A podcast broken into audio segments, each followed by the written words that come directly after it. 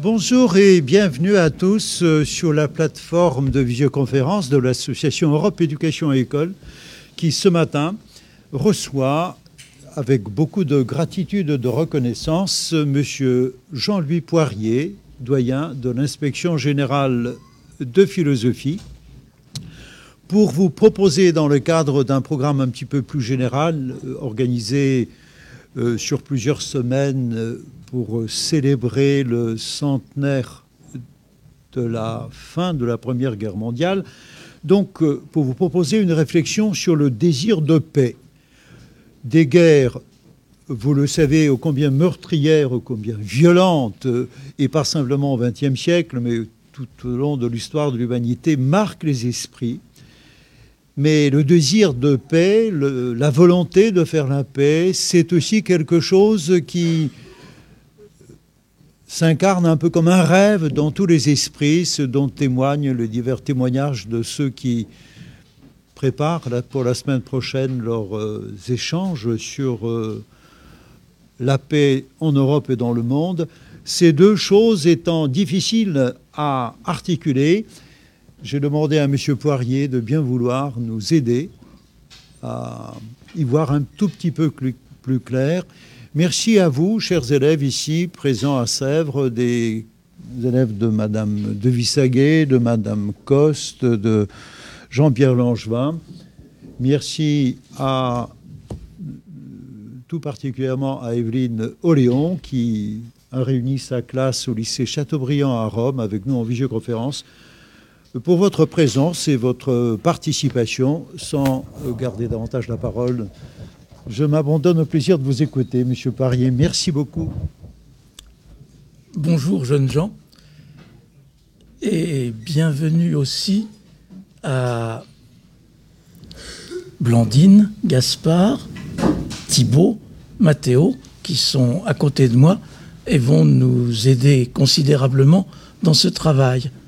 Vous aussi d'ailleurs, chacune, chacun d'entre vous pourra bien sûr intervenir parce que on peut dire en, raccourci que je vais vous parler du désir de paix, certes, mais mon intention est principalement de travailler sur ce thème et de travailler, si possible, de manière un petit peu philosophique. De manière un petit peu philosophique, ça veut dire rendre ce thème apparemment clair et maîtrisé, parfaitement obscur, voire difficile. C'est euh, le principal travail de la philosophie est de transformer le donné en problème. Alors je ne sais pas s'il y a du donné, à nous de voir. Le donné dont je voudrais partir, c'est une sorte d'évidence que nous n'aurons pas beaucoup de mal à vérifier et qui est rappelée par l'un des philosophes qui a le plus profondément réfléchi sur la paix, ou plus exactement parce que nous allons voir que c'est indissociable, qui a le plus profondément réfléchi sur la paix et la guerre. Je vous rappelle donc que on peut lire dans Saint Augustin, plus précisément au sixième livre, euh, pardon, au dix-neuvième livre de la Cité de Dieu, chapitres 11 et 13 consacrés à ce thème, on peut lire cette phrase qui semble témoigner d'une évidence. Tous les hommes désirent la paix. Je passe évidemment sur le problème qui nous vient aussitôt à l'esprit. C'est un peu trop rapide. Je passe sur le problème qui nous vient aussitôt à l'esprit. Comment se fait-il alors qu'il y ait tant de guerres? Mais ce n'est pas cela qu'il nous faut d'abord élucider. Lorsque saint Augustin écrit, renvoyant à un fait, pour parler un petit peu techniquement, je dis ça pour distraire, hein. en, philosophie, le jargon technique sert à amuser. Cette proposition, tous les hommes désirent la paix, est, comme on dit, assertorique. Ça veut dire qu'elle renvoie à un fait, à quelque chose qui n'est ni un devoir, ni une invention. Ce fait appelle de la part de saint Augustin et de la nôtre une critique qui est justement construite dans les chapitres que je viens d'évoquer de ce livre 19 de la Cité de Dieu.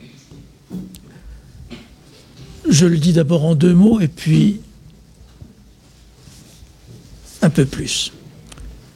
En deux mots, l'affirmation, aussi vraie soit-elle, et même surtout parce qu'elle est vraie, l'affirmation tous les hommes désirent la paix ne veut rien dire. Euh, nous avons affaire pour parler, pour user du, de quelques notions que nous enseignent les linguistes, nous avons affaire à une affirmation qui renvoie à un fait, et qui donc en ce sens est vrai, et renvoie à ce qu'on appelle un référent, on peut trouver, on peut citer, on peut désigner des hommes qui désirent la paix. On peut interroger tous les hommes, personne ne vous dira qu'ils désirent la guerre. Mais si nous analysons de plus près, nous découvrons que cette expression qui est vraie et qui a un référent ne veut rien dire.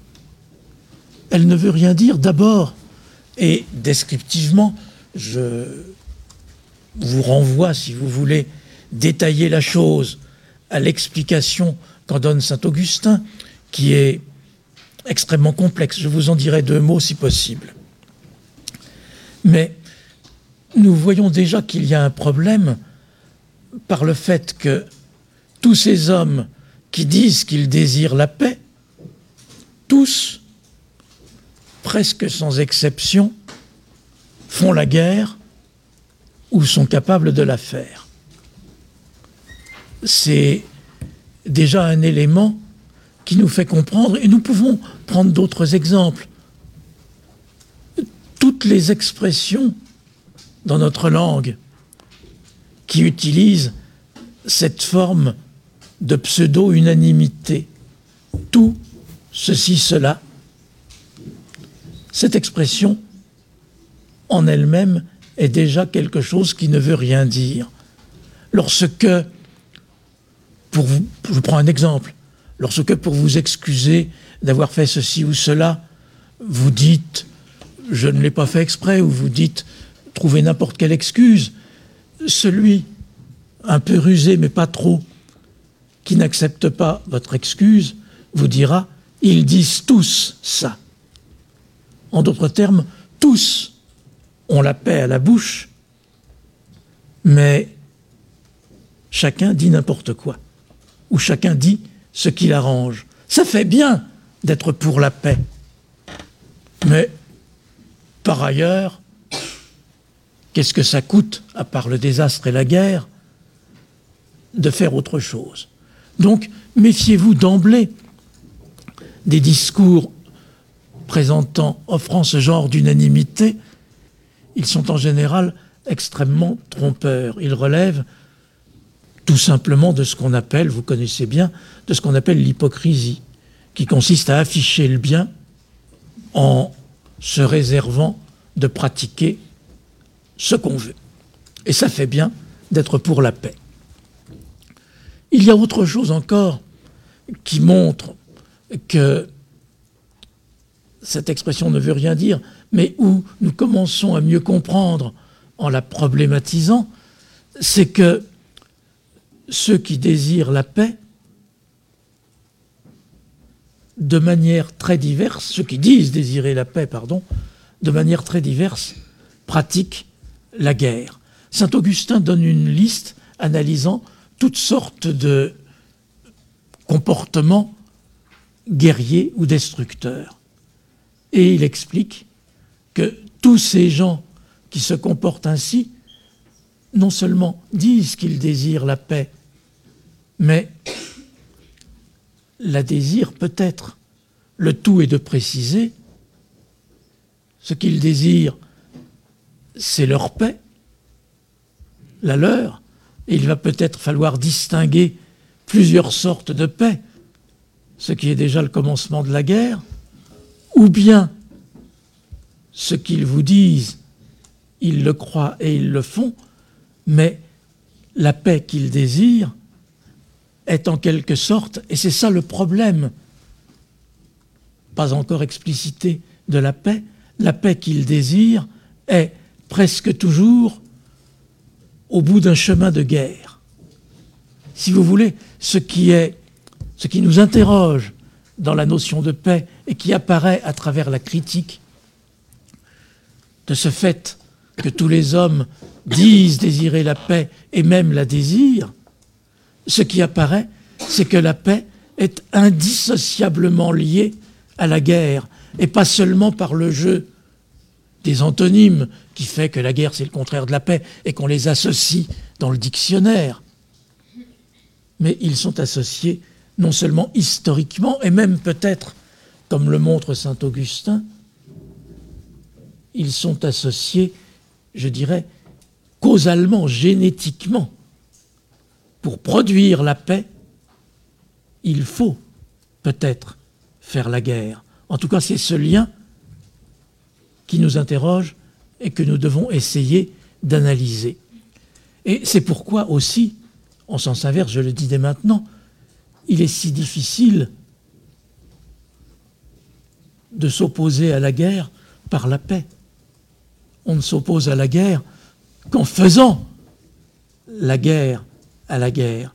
On distingue, vous le savez, toujours, dans toute guerre, il y a, pour employer une approche qui n'est pas nécessairement définitive, mais dans toute guerre, il y a un attaquant et un attaqué. Il y a une guerre offensive et une guerre défensive.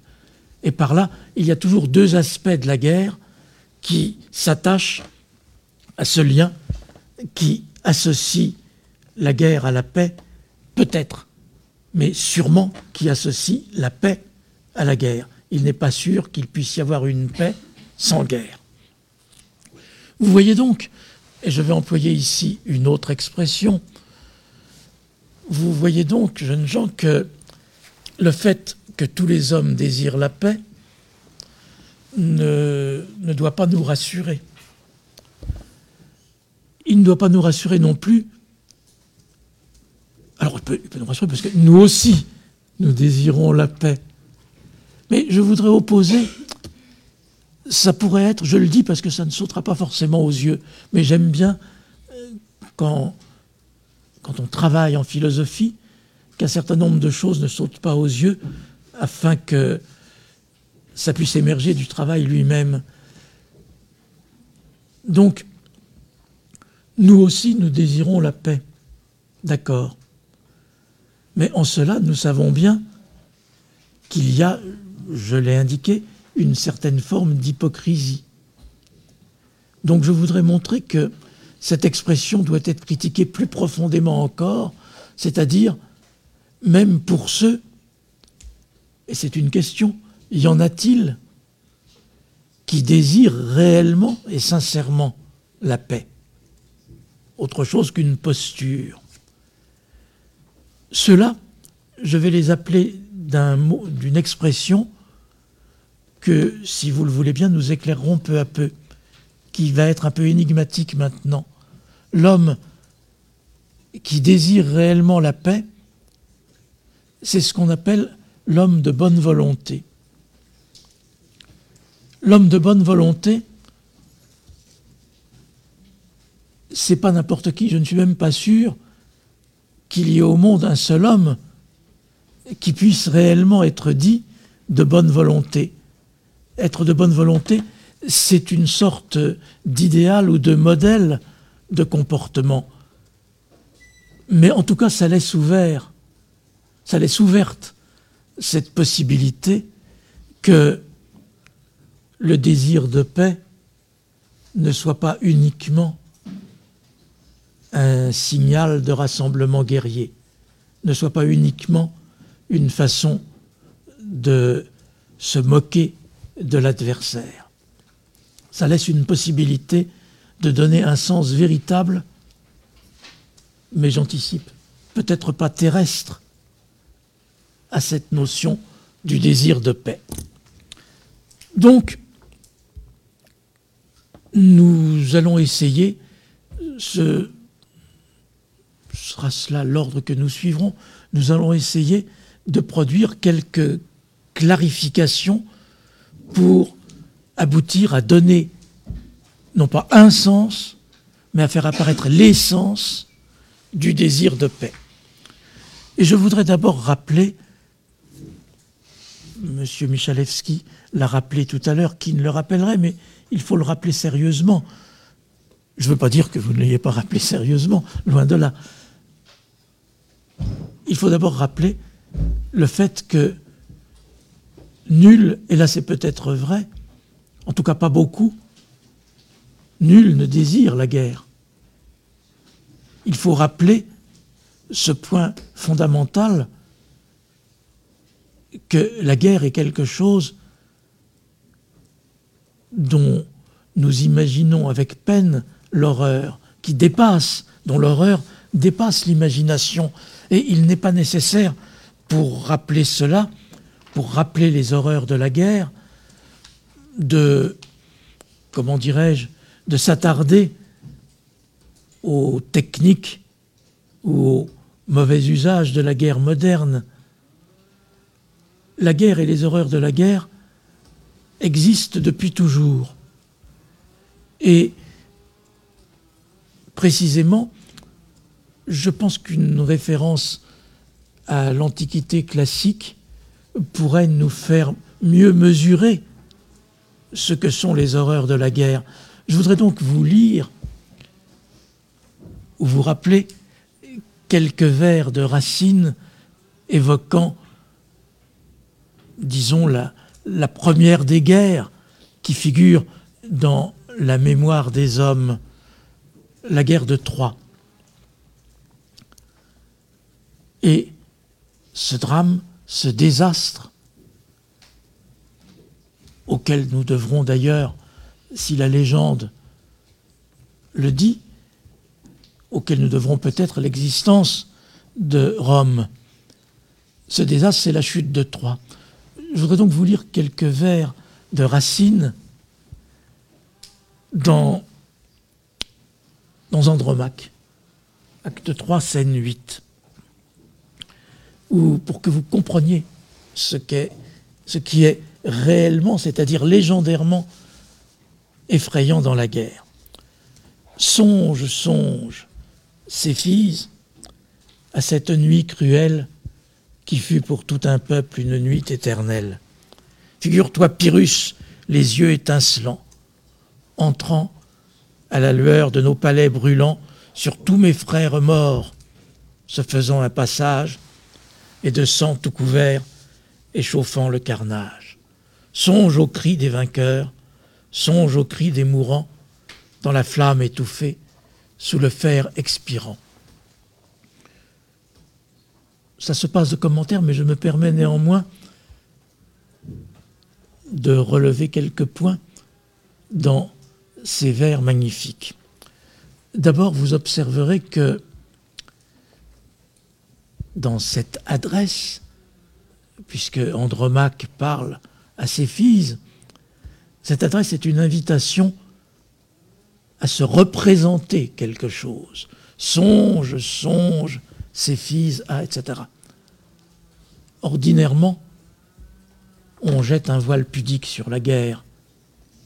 On, au mieux ou au pire, on voit et on regarde, mais on n'y songe pas, c'est-à-dire on ne mesure pas tout ce que cet événement a d'effrayant et de réel. Et donc cette invitation, songe, songe, ses fils, est une invitation à mesurer ce qu'est cet événement.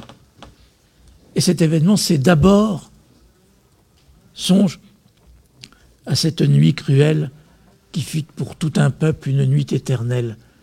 Vous avez là trois éléments qui sont fondamentaux. D'abord la nuit, le cadre ordinaire de la guerre, c'est la nuit qui est le lieu de l'effroi total, l'absence de soleil. Deuxième élément, une nuit éternelle. La nuit est ordinairement suivie du jour, ce qui caractérise la nuit dans l'évocation de la guerre, c'est non pas que le jour ne viendra pas. Éternel ne veut pas dire cela ici. Éternel veut dire, et c'est bien pire, qu'on ne voit pas comment de cette nuit pourrait sortir le jour. C'est-à-dire, ces, ces vers expriment un désespoir absolu, et qui fut pour tout un peuple une nuit éternelle. C'est l'anéantissement d'un peuple. Et vous savez que l'objectif de toute guerre, objectif effrayant, si on y pense, c'est l'anéantissement d'un peuple. Ce n'est pas fini. Les autres éléments paraissent plutôt descriptifs, mais donnent au songe son épaisseur, entrant à la lueur de nos palais brûlants. C'est l'incendie. Sur tous mes frères morts se faisant un passage. Rendez-vous compte, jeunes gens. Outre l'élément familial, sur tous mes frères morts, c'est l'ensemble du peuple se frayant un passage. Ordinairement, on ne passe pas. On ne piétine pas les cadavres. Là, on passe. Et de sang tout couvert, échauffant le carnage, songe aux cris des vainqueurs, songe aux cris des mourants. Vous avez ces deux cris qui se répondent, si on peut dire. Si on peut dire parce que ces deux cris, le langage est perdu. Ce ne sont plus des paroles. Et qui se répondent parce que d'un côté, les cris des vainqueurs, c'est le cri d'un homme qui a perdu son humanité, qui est devenu, par la victoire, bestiale. Vous, observez cette association géniale de la victoire, non pas à la gloire, mais au cri effrayant de la bête. Et de l'autre côté, nous avons le cri du mourant, c'est-à-dire celui qui va cesser d'appartenir à l'humanité. Dans la flamme étouffée, sous le fer expirant, par ces machines, par ces malheurs, par ces catastrophes.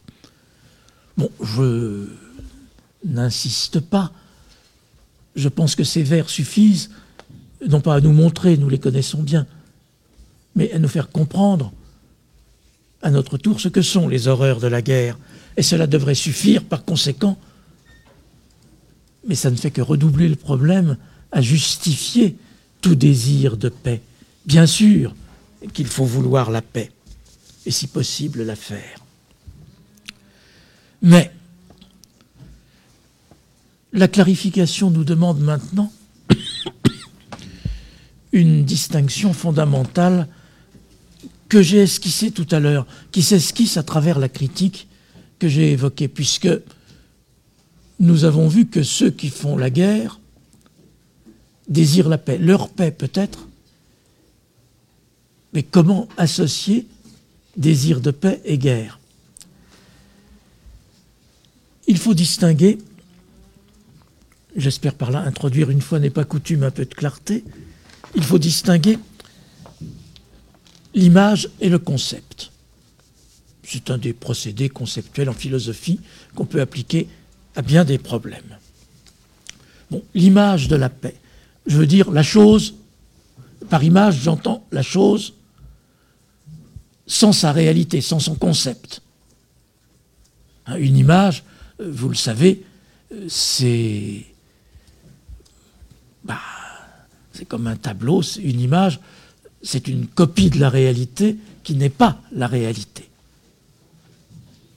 Vous ne pouvez pas, comme le disait Platon, vous ne pouvez pas dormir dans un lit en peinture. Une, ce n'est qu'une image. Alors l'image de la paix, c'est évidemment celle de la tranquillité. Tranquillité, dit Saint Augustin. C'est l'image, comme on dit, du sang qui ne coule pas. Cela arrive.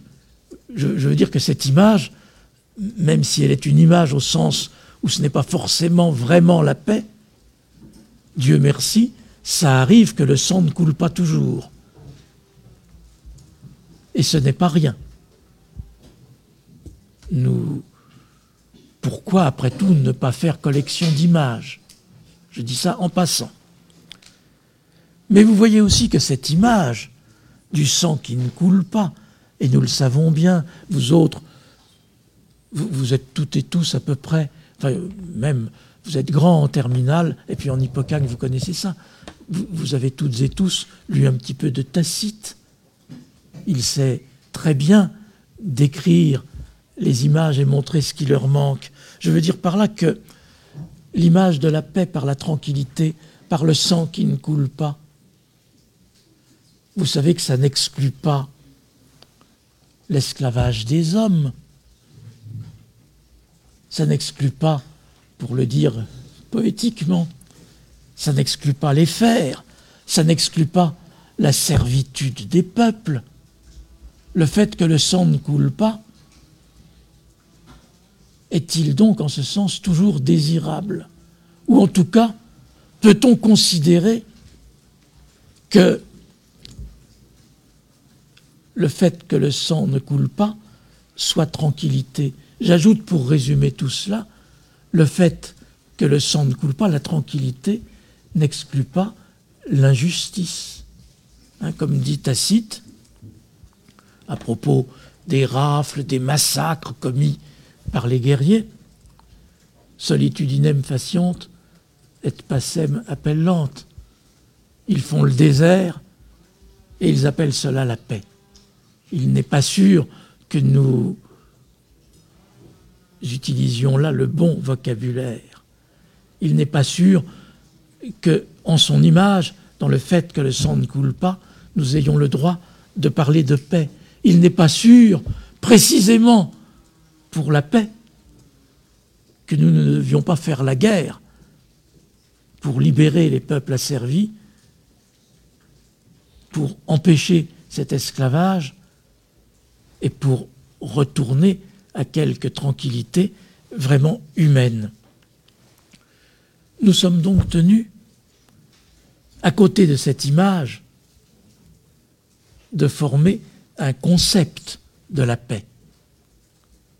Et le concept de la paix, il ne se contente pas de la définir par la tranquillité, il ajoute la justice. C'est ce que veut dire la définition que propose Saint Augustin. La paix, écrit-il, c'est la tranquillité dans l'ordre. Par ordre, n'entendez pas euh, ce qui n'est qu'une fausse image de l'ordre, n'entendez pas l'asservissement. Par ordre, entendez ce qui est véritablement l'ordre, c'est-à-dire la justice. Autrement dit, en faisant voir qu'il n'y a pas de paix véritable, selon le concept, sans justice, et que la tranquillité ne suffit pas à définir la paix, vous voyez que nous comprenons mieux le fait, non pas que tous les... Nous comprenons pourquoi tous les hommes désirent la paix, bien sûr qu'ils désirent la paix, mais nous comprenons mieux aussi le fait que tout en désirant la paix, presque tous font la guerre et font couler le sang. Vous découvrez cette chose qui mérite quand même réflexion, qu'en passant de l'image au concept, nous découvrons une contradiction entre l'image de la paix, le sang ne coule pas, et le concept qui n'exclut pas si cette tranquillité est dans l'injustice, qu'il faille une certaine, voire une violence certaine, pour faire disparaître cette injustice et accéder à la paix.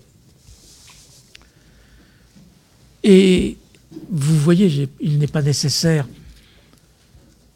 de préciser davantage. Vous voyez que c'est comme cela, c'est à partir de cela, de cette présence dans la tranquillité, de cette instabilité qui tient à l'injustice, c'est comme cela que l'on voit surgir et grandir les guerres. Et les guerres mobilisées et avec une inflexibilité étonnante qui caractérise les idées. Quand on se bat pour la justice, c'est effrayant, mais c'est aussi un fait, quand on se bat pour la justice, ou pour ce qu'on croit être la justice, on peut et on fait couler le sang. Et ce qui caractérise aussi ce déchaînement de la violence au nom de la justice dans la guerre, c'est le mécanisme même de la guerre. Petite, euh, petite incise ici. Ce qui caractérise le mécanisme de la guerre, j'entends indépendamment de, tout, de toute exigence de justice. Vous voyez qu'il y a un premier point qui conduit à la violence, c'est que au nom de la justice, on se croit tout permis. Mais j'ajoute aussi cela, et c'est le mécanisme de la guerre, le mécanisme propre de la guerre. Le mécanisme de la guerre, c'est qu'elle monte aux extrémités, c'est qu'elle est définie comme n'ayant pas de limite. Hein, la guerre, c'est le déchaînement de la violence en dehors de toute limite, puisque se battre pour la justice, la justice est une idée infinie, ou d'autres idées qui s'y substituent à tort, permettent le même effet de fanatisme guerrier. La guerre, par définition, monte aux extrémités, d'autant qu'il y a deux agresseurs. Le jeu que nous évoquions tout à l'heure, jeunes gens, le jeu de l'agresseur et de l'agressé, de la guerre défensive et de la guerre offensive. Mais il est effrayant, puisque ce n'est pas simplement, et c'est bien cela qui le distingue d'un dialogue. Dans un dialogue, on écoute et on répond. Dans une guerre, la réponse, si on peut employer cette expression, si elle veut être efficace, doit aller un peu plus loin que l'agression. Et par conséquent, si on répond également à la réponse, ça monte. Toute guerre présente un phénomène d'escalade, ascension aux extrêmes, qui montre comment le désir de paix peut mobiliser le plus effrayant des combats. Par conséquent, c'est un nouveau point que je voudrais vous exposer avant peut-être de s'arrêter un moment. Le désir de paix, vous voyez que il requiert, si nous voulons donner un vrai sens à cette expression, le désir de paix requiert une analyse et une réappropriation. Et c'est alors seulement que nous pourrons être du côté de celui qu'on appelle l'homme de bonne volonté. L'homme de bonne volonté, je vous explique un peu cette expression à la fois très claire et extrêmement difficile. L'homme de bonne volonté, c'est celui qui... Bon, je, vous l'explique en sens inverse. Ceux, tous ceux auxquels on a fait allusion, qui désirent la paix et font la guerre en même temps, ils ne sont pas des hommes de bonne volonté. Parce que qu'est-ce qu'ils veulent? Ils veulent, je n'ai pas dit et je ne dirai jamais, que ce n'est pas légitime. Mais ils veulent leur paix.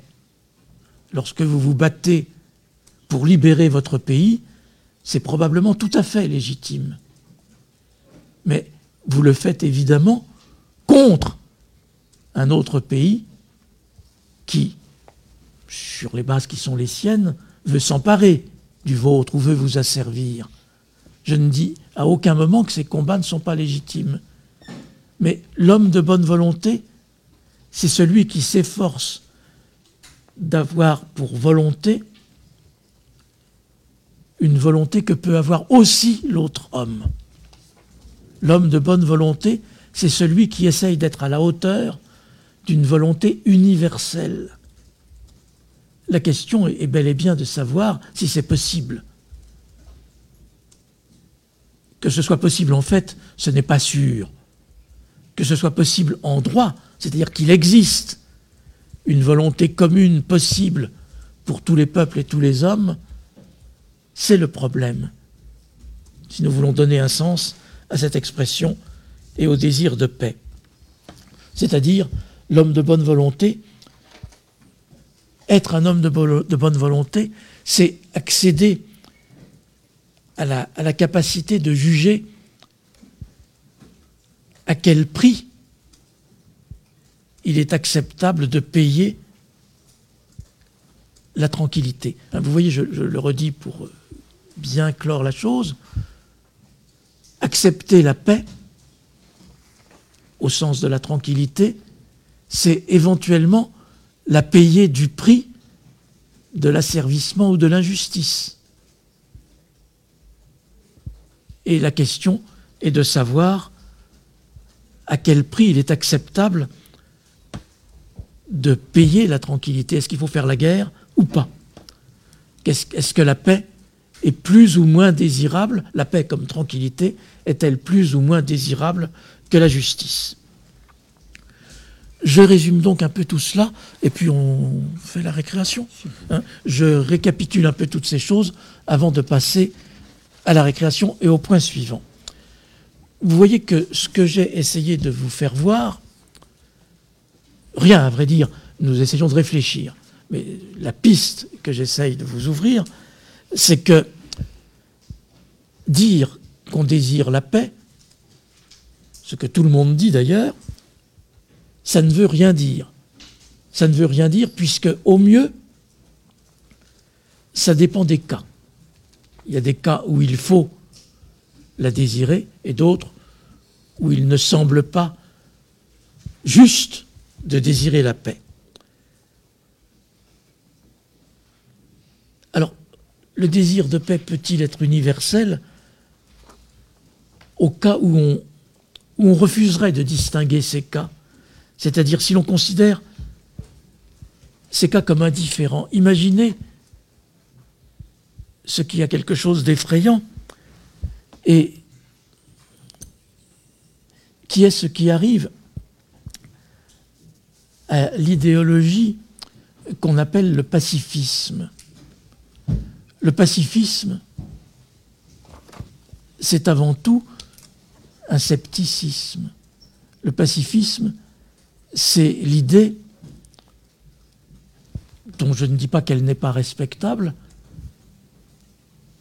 qu'il faut vouloir la paix à tout prix, qu'il ne faut jamais verser le sang. Cette idée est en elle-même tout à fait respectable. Cela dit, cette idée présuppose, et c'est ça la difficulté du pacifisme, qu'on ne croit plus à la justice, qu'on ne croit pas qu'il y ait des causes supérieures à d'autres. Et nous dirons à tout le moins qu'il y a là un problème, un problème qui est très bien illustré dans, certaines œuvres dramatiques. Euh, vous pouvez aller voir, c'est un, c'est un vieux film, mais il est, comment dirais-je, il est tout à fait jeune en son fond, et c'est une histoire que vous connaissez, l'histoire du sergent York, qui était un, admirable pacifiste, refusant absolument toute violence, et qui, contre son gré, a été enrôlé dans l'armée américaine au moment de la fin de la Première Guerre mondiale. Et C'est une histoire vraie. Hein. et il a compris. Et il s'est mis à utiliser ses compétences, car il en avait en, en maniement des armes, pour devenir un héros et un combattant véritable. Il a été jusqu'au bout de son pacifisme et en même temps on a compris les limites. J'ajoute encore avant la récréation que si il faut se ranger au slogan la paix à tout prix, donc quel que soit le prix à payer en termes de justice, il faut également rappeler, c'est l'histoire, ce n'est pas la philosophie qui nous le rappelle, mais l'histoire ça existe aussi. Il faut rappeler que très souvent, pour ne pas dire toujours, même quand on paye le prix fort pour obtenir la paix, c'est la guerre qu'on obtient. C'est la guerre qui est livrée au bout du compte. Donc il faut se garder également de toute, comment dirais-je, de toute naïveté. Il ne faut pas être trop vite homme de bonne volonté. Merci beaucoup, Monsieur Poirier. Euh, nous arrivons donc au terme de cette première partie de notre euh, réflexion sur le désir de paix. S'il y avait une question, euh, ici, parmi les élèves, on la prendrait peut-être, parce que nous avons une petite marge. Est-ce qu'il y a Il n'y a pas de question. Eh bien, merci à vous tous. Merci de votre attention. Dans 3, 4, 5 minutes au plus tard, nous reprendrons la suite de ce programme. Merci.